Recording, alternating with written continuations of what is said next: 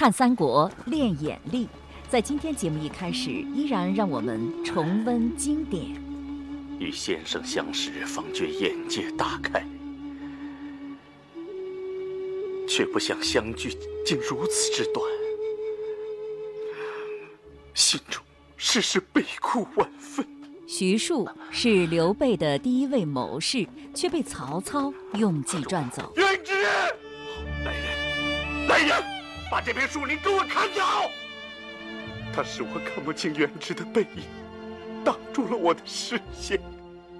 刘备送徐庶真情流露，依依难舍，却依然被后人指指点点，说三道四。看看电视剧《三国演义》在网络中点播时，广大观众留下的弹幕吧。刘备，哭吧，哭吧，不是罪。一个靠哭的有多大能力？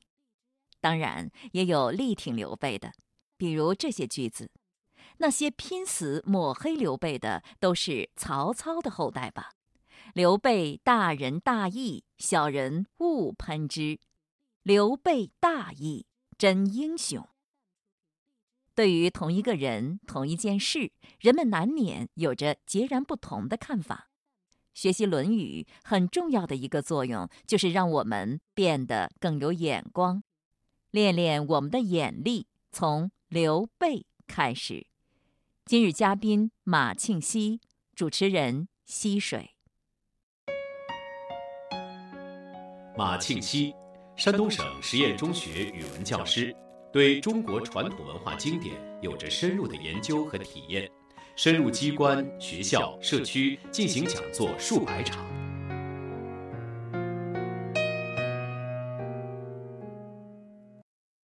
还有一个对刘备印象比较深的内容，就是说刘备的江山是哭出来的。说刘备特别擅长表演，眼泪呢就是他用来公关的工具。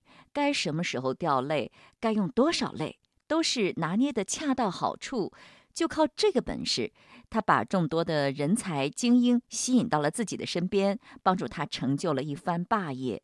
那你说刘备是真情流露，还是虚情假意，亦或者是真真假假都有呢？对于他的这一个特点，您怎么看？既然咱说是把众多的人才和精英吸引到自己的身边，他们一定比我们有判断力，他们还愿意跟在身边，这就证明他应该是有真情流露的。我们看他对吕布的时候就没有流过眼泪。就吕布临死的时候，他没有说：“哎，我很同情你，我掉眼泪。”没有，他看不起吕布。是的，而且他表面上应付：“哎，你给我讲讲情啊。”他说：“行，我给你讲情。”然后回来，他建议曹操把他杀掉。是，所以吕布觉着说：“是而最无信者，因为吕布是个祸患，所以他不会是说养虎为患的。”因此，他并不是说事事处处都是假的，都是演的。但是处在他这个位置，有的时候我们也可以理解，他什么也没有，他是编草鞋的。虽然说续起来是皇叔，但这个皇叔也只是个皇叔的名分而已，既没有地位，没有权利，也没有钱财，那还有这么伟大的志向，怎么办呢？唯独就是自己的真诚，这样才能打动别人。如果是虚情假意，可以收买到低级的人才，但是拉拢不到非常高端的人才。只有是推心置腹、很真诚，才能打动这些人。是印象比较深的，你像对徐庶哈，徐庶被这个曹操用计给赚走了。他送徐庶的时候，对徐庶说：“你到了曹操那边啊，也要为曹操好好的卖力，说要建功立业。”让徐庶特别的感动，因为他特别舍不得徐庶。这还是其次，最重要的是徐庶对他这边的情况一清二楚，他居然放心的让徐庶回去。当时有人就建议，我们把徐庶留下，那么曹操肯定杀了徐庶的母亲，杀了徐庶的母亲，恰好坚定了徐庶留在这里的决心，激起了徐庶对他的仇恨，这样为我们所用，不更好吗？这个刘备说：“咱坚决不能干这样的事情，为了我们的功业，让人家失去母亲，母子分离，宁可不要这个天下，也不能干这样的事情。”我们讲君子和小人的区别在什么时候啊？叫君子喻于义，小人喻于利，这是君子和小人一个最根本的区分。那从这一点上看，刘备是选择了义这一个方面，而没有选择那个利。如果刘备是一个阴谋家，那个方法适合阴谋家来干，他没有。我说这一点很难得，而且徐庶去了之后，把我们这边的虚虚实实全部告诉曹操，这是有可能的。但是他愿意，就我相信你，我觉着您不会这样做，我以真诚待您，您也也会以真诚回复我。我觉得这种交往是很难得的，尤其是在东汉末年这种战乱的时代，更为难得。而且我想，当时刘备是不是也没有考虑徐庶到了曹营那边会不会把他这边的情况一五一十的告诉曹操？他心里连这个想都不会想，会想吗？会有这个担忧，会有这个担忧。因为即便他不想，身边的人也会提醒，这是显而易见的，不需要太高的智商都能想明白。他太了解咱们这边的情况了。到那边去是有这个风险的，那人家刘备说：“我相信他，还是选择相信，就是好人思维。我们现在做事情更多的是防备，用的是坏人思维，因为一个人不好，觉着满世界都不好。人家刘备用的是好人思维，我先相信他是个好人，不会这样办。”他会不会这么想？就是说我宁愿冒这个风险，我也要放他走，因为只有放他走，我才能够心安。这样理解也很好，说明您这个境界很高。只有君子才能真正的知道君子。我觉得刘备在这儿就有一个得失的问题。他虽然失去了徐庶，你像徐庶是他的第一位谋士，而且为他立下了汗马功劳，让他开始打胜仗了。是的，在这种情况下，让徐庶走了，但是他失去了徐庶，他也没有想到徐庶会为他带来什么。对，没有，因为徐庶就走了，走马见诸葛是走了老远之后又回来的事情。后面这一些，至于他收获了什么，那都是他没有想过的。就在这个事情的抉择上，刘备表现的是挺好的。他这样以诚待人，感动了徐庶，让徐庶推荐了诸葛亮。徐庶到了曹营，不仅没有把他这的情况告诉曹操，而且一辈子没有为曹操设一谋。是叫徐庶进曹营，一言不发吗？所以我觉得其实做人挺简单的，你只要够真诚就可以了。就是啊，所以说复杂是我们自己先复杂了。我们只要是拿出真诚来，终究不会吃亏的。是表面上是暂时吃一点点小亏，往往往后看捡大便宜。所以他捡到了那个西川那个大便宜哈。嗯。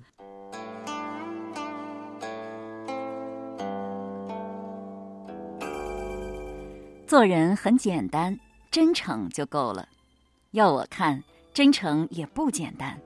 要真正做到，用曾子的话，就要吾日三省吾身；用神秀的话，就要时时勤拂拭，莫使惹尘埃。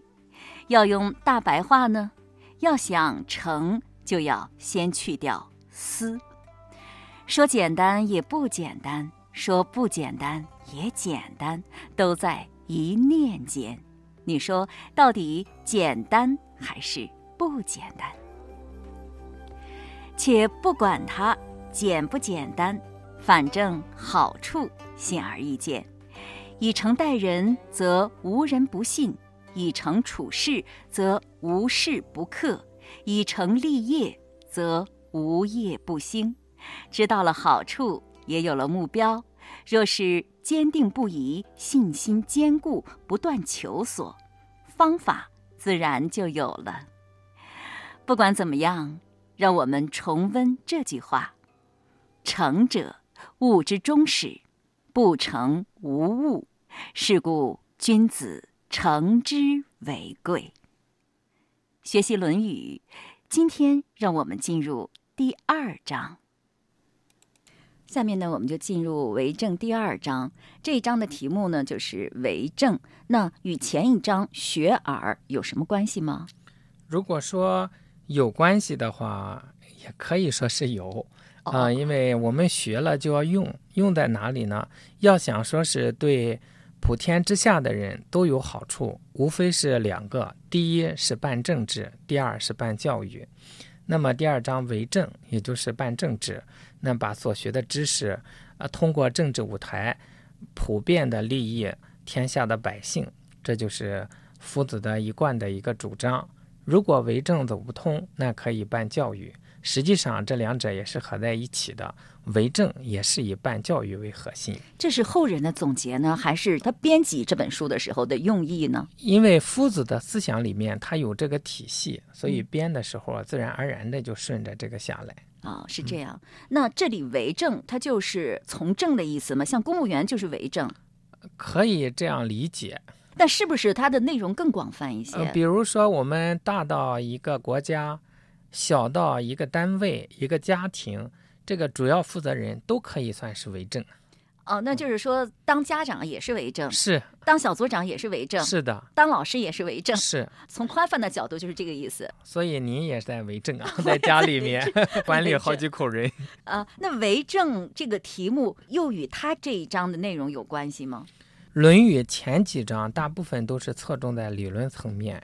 后面是一些具体的言语和行动，像这一章讲为政，我们通过阅读就会发现，大体上都跟为政是有关系的，要么是为政的原则，要么是为政的手段，要么是施政的一些纲领，基本上都可以归入到为政这个题目之下。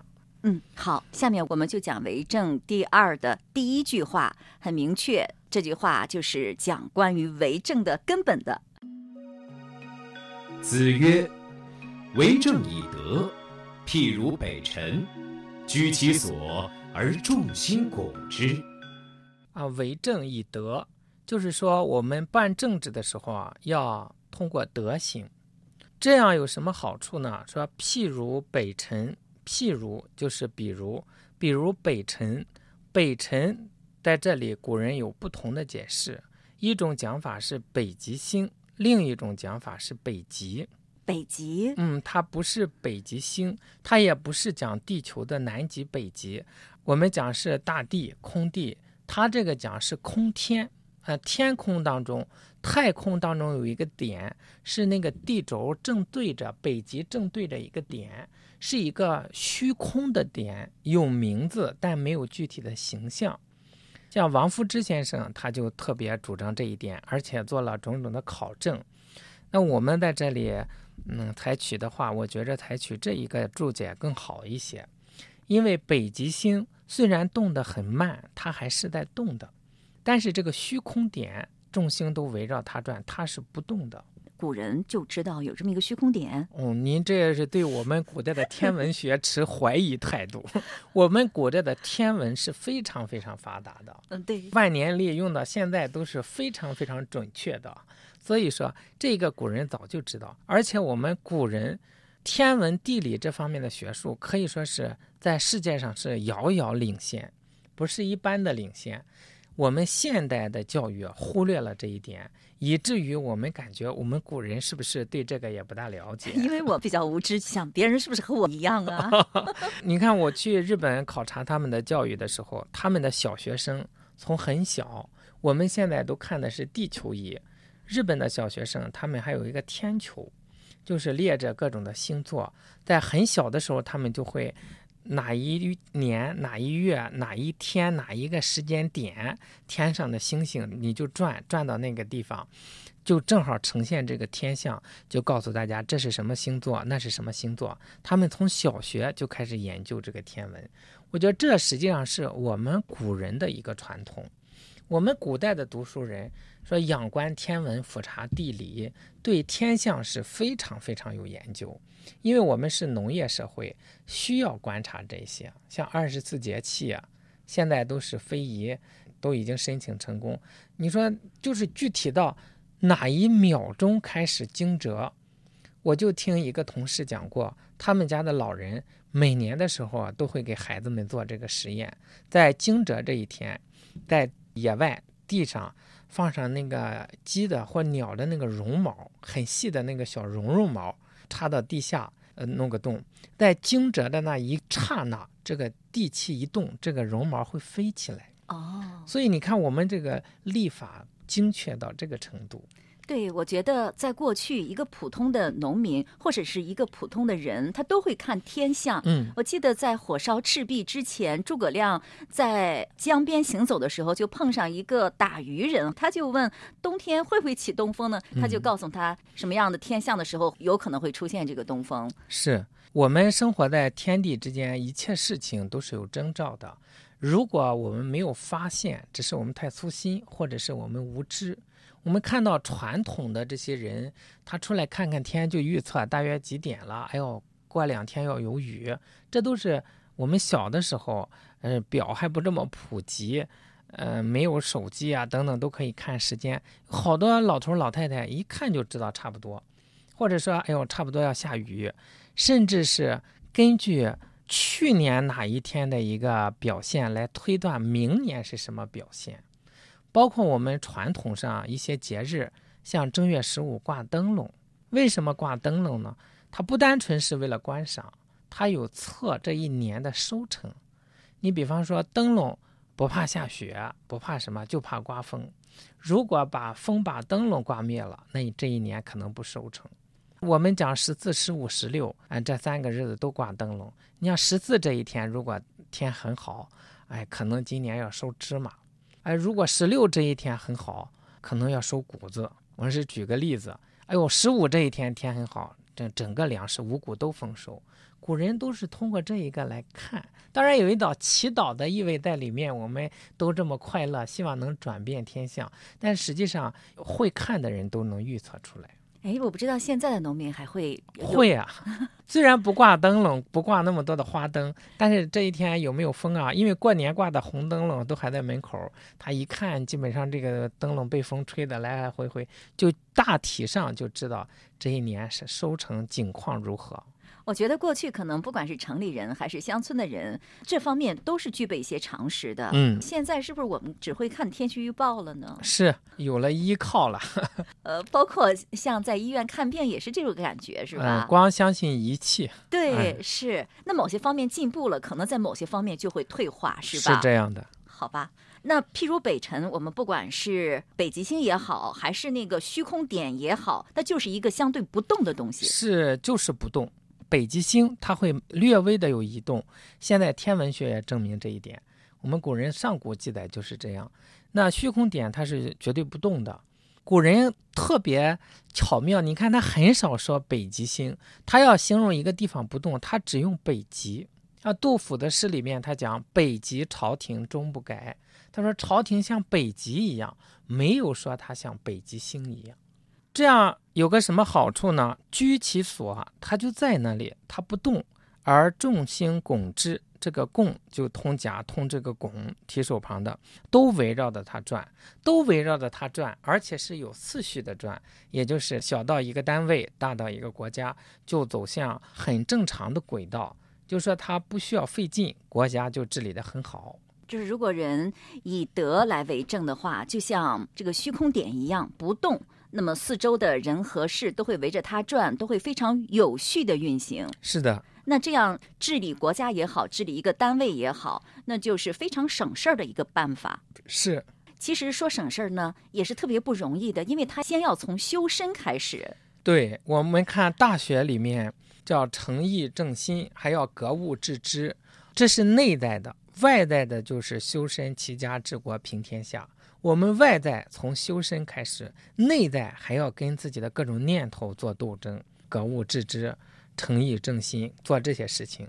这一些别人是看不见的，不是说我今天带兵打个仗，明天带兵呃远征，没有这些事情。他只是默默的修养自己，实际上也是在用功夫。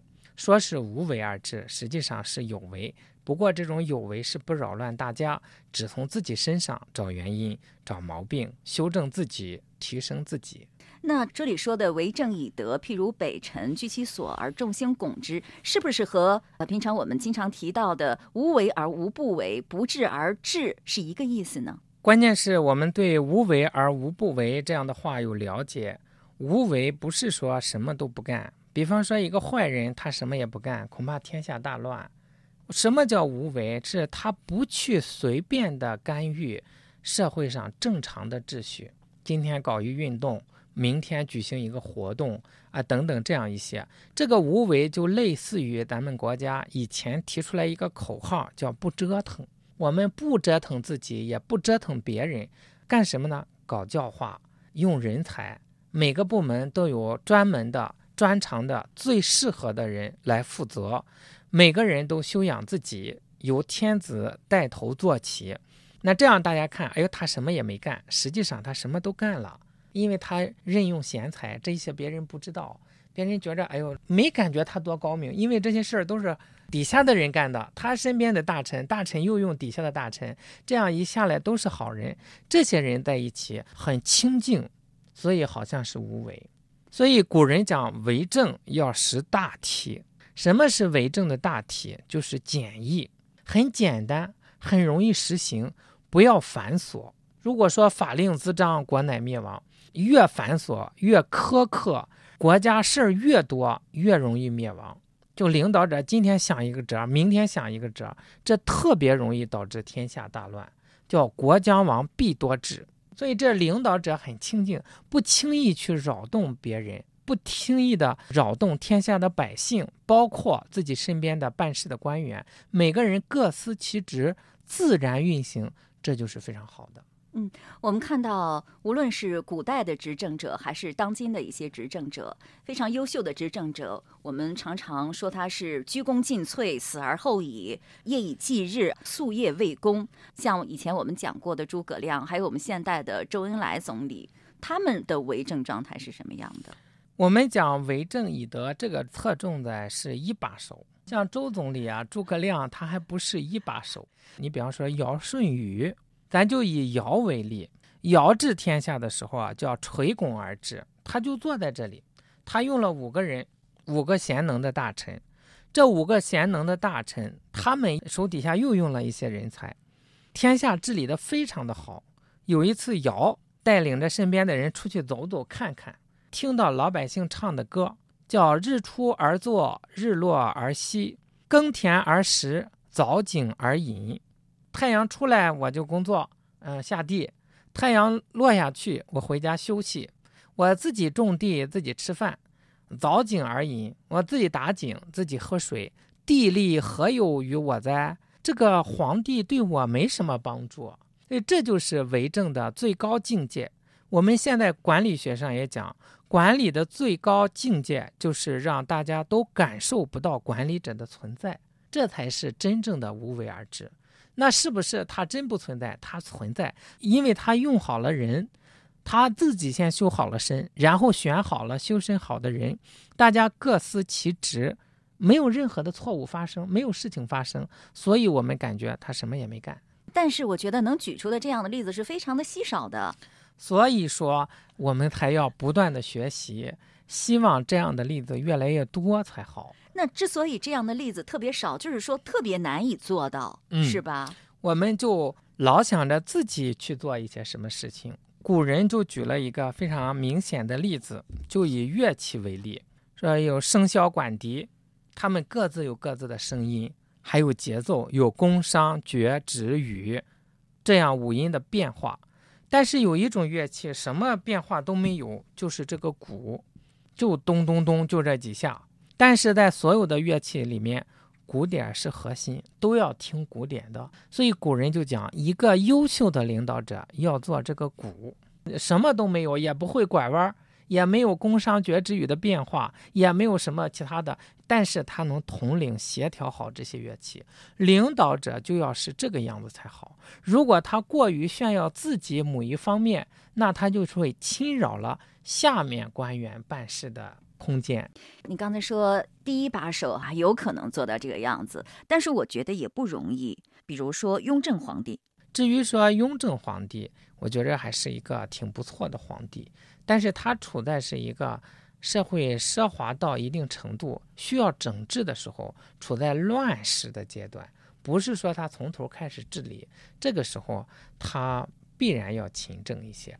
我们看雍正皇帝做的还是很不错的，他也有非常信任的，一个是满人，一个是汉人，汉人是张廷玉，他对他们都极端的信任放手。我们觉得他勤政啊，主要是他批奏折很勤政，实际上他没有说是搞太多的举动，他只是整顿社会的风气。如果社会走向了正轨，我们相信雍正皇帝也能做一个。跟这个差不多的皇帝啊，说到这儿，我又想起了另一个人，呃，王阳明。我记得他被发配到贵州龙场这个地方，当时他居住的地方有很多苗人，苗人对他不了解嘛，一开始也是比较敌视的。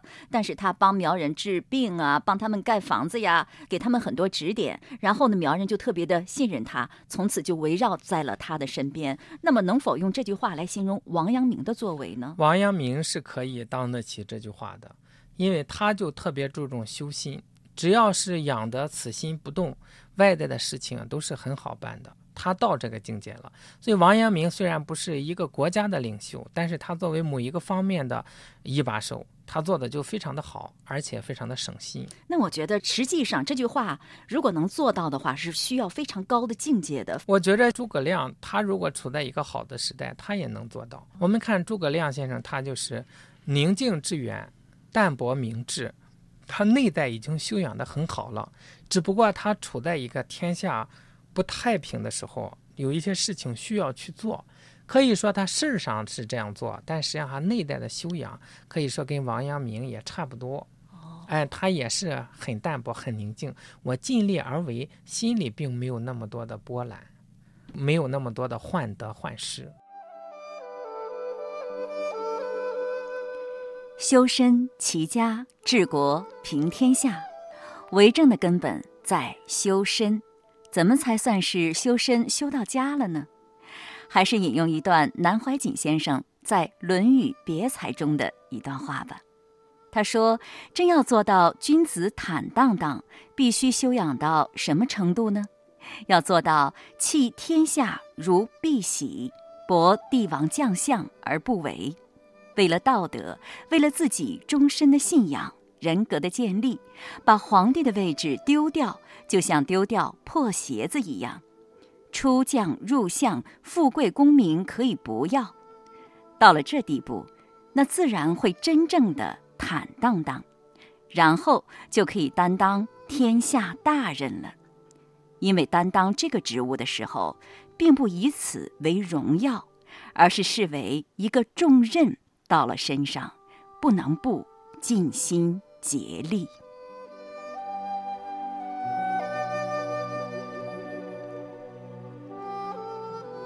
听众朋友，今天的节目就是这样了。节目嘉宾马庆西先生，主持人溪水，品读《论语》往期节目已经上载齐鲁网、山东经济广播手机客户端。